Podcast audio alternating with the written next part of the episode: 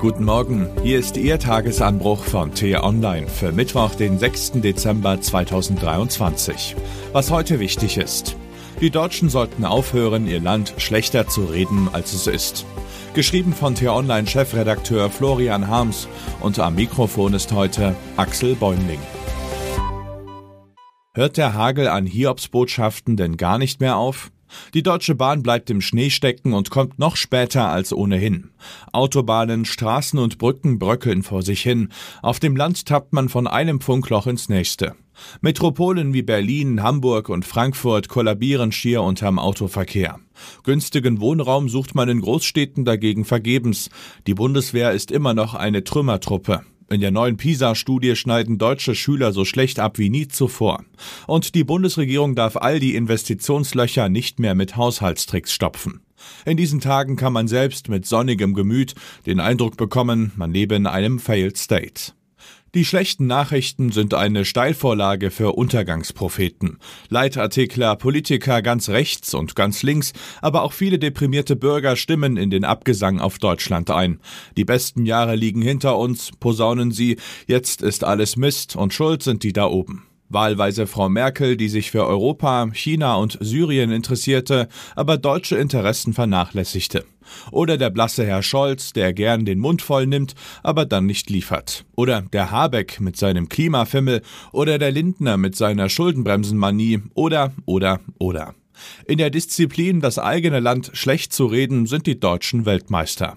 Schon richtig, vielerorts sieht die Lage nicht rosig aus und wer regiert, trägt Mitverantwortung. Aber Politiker in einer Demokratie sind immer nur so gut wie die Gesellschaft, der sie entstammen. Wer bessere Ideen hat, kann sich engagieren oder sich selbst zur Wahl stellen. Kritik ist wichtig, aber mit Schwarzmalerei kommen wir bestimmt nicht aus der Krise.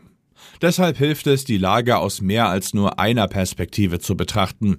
Wo es einerseits gibt, gibt es auch ein andererseits. Schauen wir also anders drauf. Siebeneinhalb Millionen Menschen reisen tagtäglich mit der Deutschen Bahn.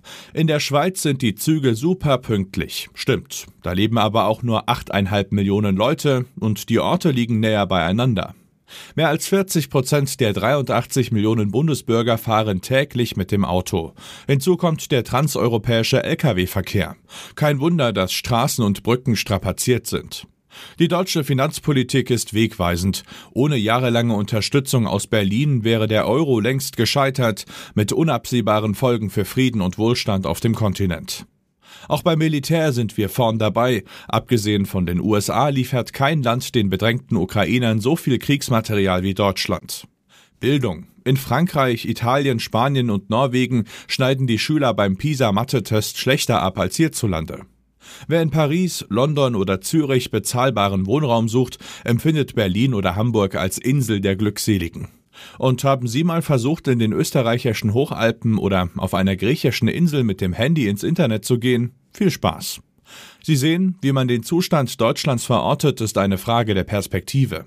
Wir haben den Drang, an der Weltspitze mitzuspielen, das ist ja gut, und der Reformbedarf im Land ist zweifellos groß, aber vielleicht sollten wir aufhören, unser Land selbst schlecht zu reden. Mit Mieserpetern ist nämlich kein erfolgreicher Staat zu machen. Was heute wichtig ist. Das Ergebnis der neuen PISA-Studie ist ein mieses Zeugnis für deutsche Schulen. Solange Deutschland nichts gegen den absurden Bildungsföderalismus, gegen schlecht ausgestattete Schulen und gegen mangelnde Sprachkenntnisse von Migranten tut, wird sich die Lage nicht verbessern. Die Lage im Gazastreifen ist schrecklich. Nach dem Ende der Feuerpause nimmt die israelische Armee den Süden des Küstengebiets ins Visier und hat die heftigsten Angriffe seit Beginn des Krieges gestartet. Offiziell kämpft sie gegen die Hamas, de facto treffen ihre Kugeln, Schrapnelle und Bomben vor allem Zivilisten. Tausende Kinder sind unter den Schwerverletzten. Das internationale Rote Kreuz und das Kinderhilfswerk UNICEF rufen verzweifelt nach Hilfe. Der Ampelkoalition läuft die Zeit davon. Noch immer fehlen 17 Milliarden Euro für den Haushalt 2024. Gelingt nicht bis Weihnachten eine Grundsatzeinigung, muss man unweigerlich von einer Regierungskrise sprechen. Heute treffen sich der Kanzler und seine Minister zur Kabinettssitzung. Damit der Haushalt noch in diesem Jahr beschlossen werden kann, braucht es heute eigentlich eine Einigung. Und was ich Ihnen heute insbesondere empfehle, bei uns nachzulesen, Weil die Ampelregierung sparen muss, ist ein Streit übers Bürgergeld entflammt. Lohnt sich Arbeiten überhaupt noch? Mein Kollege Florian Schmidt verschafft Ihnen Orientierung. Den Link dazu finden Sie in den Show Notes und alle anderen Nachrichten gibt es auf t-online.de oder in unserer App. Das war der T-Online Tagesanbruch, produziert vom Podcast Radio Detektor FM. Uns gibt's auch morgen wieder. Und am Wochenende blicken wir im Podcast Diskussionsstoff in einer tiefgründigen Analyse auf ein aktuelles Thema. Hören Sie mal rein. Vielen Dank fürs Zuhören und Tschüss. Ich wünsche Ihnen einen schönen Tag. Ihr Florian Harms.